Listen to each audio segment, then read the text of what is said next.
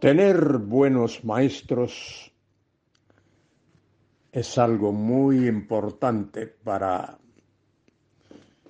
toda persona. A lo largo de la historia ha habido hombres famosos, reconocidos maestros. Sócrates, Aristóteles, Platón, fueron grandes maestros de la antigüedad. Y otros, a través de la historia, seguramente aquellos que allá en Babilonia entrenaron a Daniel, a los tres compañeros de Daniel conocidos como Sadrach, Mesach y Abednego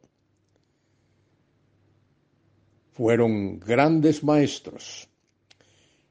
Y seguramente tú y yo recordamos también nuestros maestros. Recuerdo en mi niñez que tuve una gran maestra, una señora llamada Rosita Admellé, una catalana que me enseñó cuando era un niño de cuatro años, cinco, seis, a dar los primeros pasos en el estudio.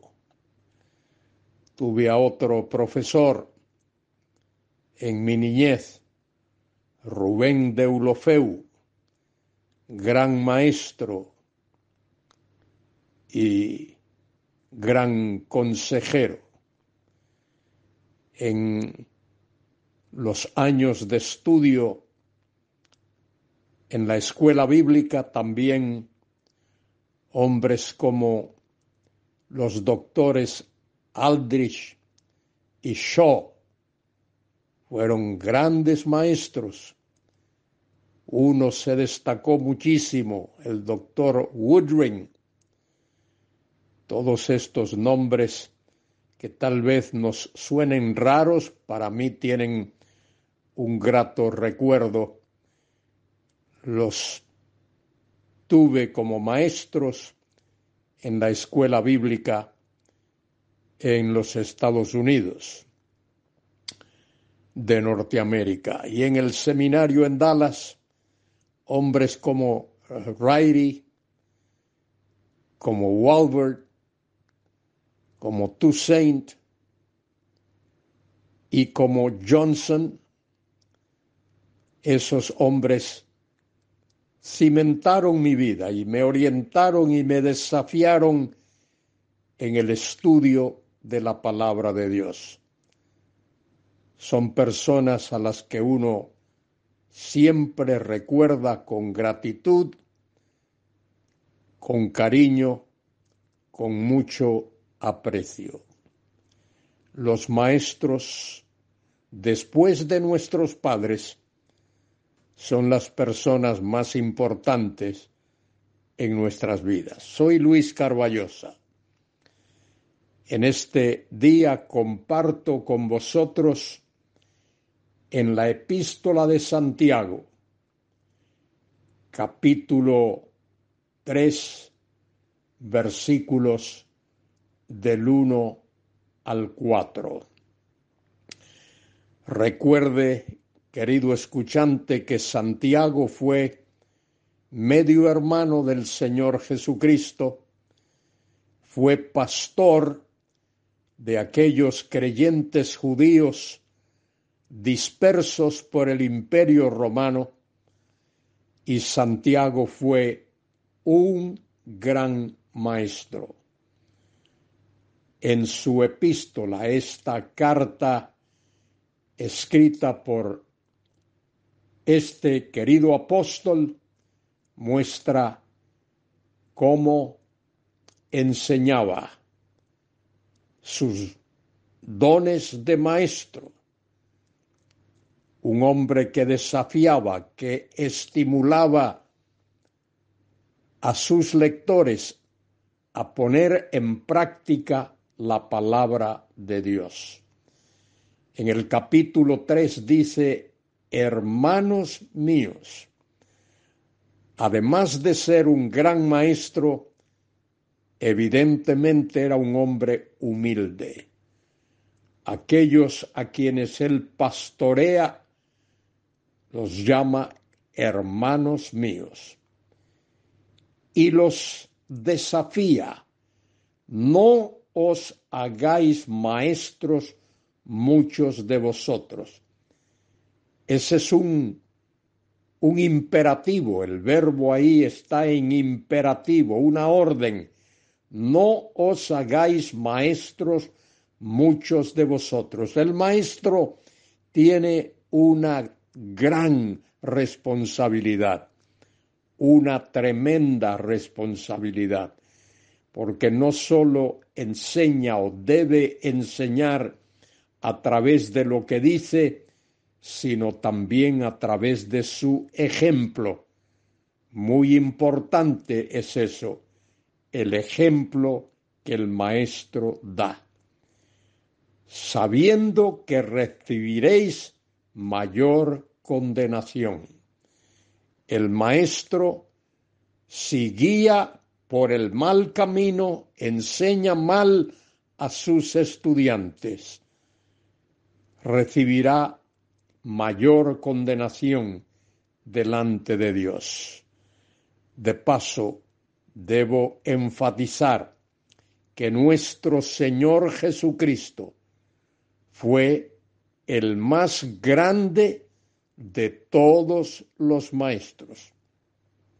Dios hecho carne, vivió la clase de vida, la vida ejemplar en este mundo y todas las cosas que hizo las hizo para la gloria de Dios.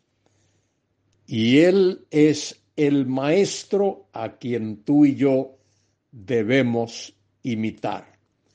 Dice el versículo 2, porque todos ofendemos con lo que decimos, porque todos ofendemos muchas veces las palabras que salen de nuestra boca y las actitudes que tomamos, la manera como nos comportamos, muchas veces ofende a otros y los hace tropezar.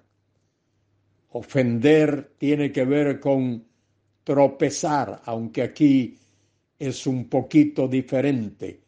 Ofendemos muchas veces con las cosas que decimos.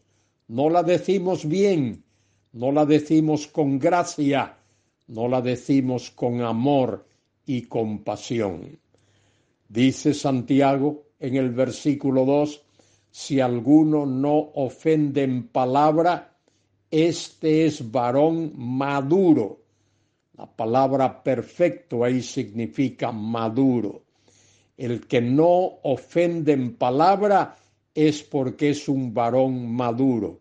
Querido hermano, querida hermana, tú y yo debemos de pensar antes de hablar, antes de que las palabras salgan de nuestra boca, debemos pensarlas bien. Uno de los problemas del apóstol Pedro fue ese, cuando era discípulo del Señor Jesucristo con los otros once discípulos, muchas veces Pedro habló evidentemente antes de pensar lo que iba a decir y tropezó, se equivocó. Si alguno no ofende en palabra, este es varón perfecto, maduro, capaz también de refrenar todo su cuerpo. Nuestras palabras operan como un freno, frenan nuestro cuerpo, frenan nuestra lengua. El caballo lleva el freno, lleva lo que se llama un bocado en la boca, es una pieza metálica y esa pieza metálica oprime la lengua del caballo y le hace detenerse cuando el jinete quiere que se detenga o lo achucha para que corra cuando el jinete quiere que el caballo corra. Y así es, así es. El varón maduro es capaz también de refrenar todo su cuerpo, como se frena el caballo con ese freno que lleva dentro de su boca.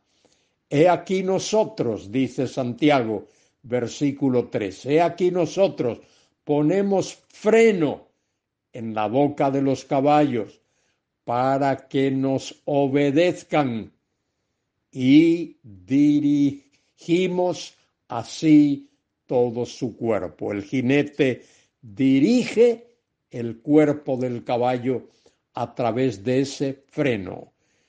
Repito, ese freno es esa pieza metálica diseñada que va dentro de la boca del caballo.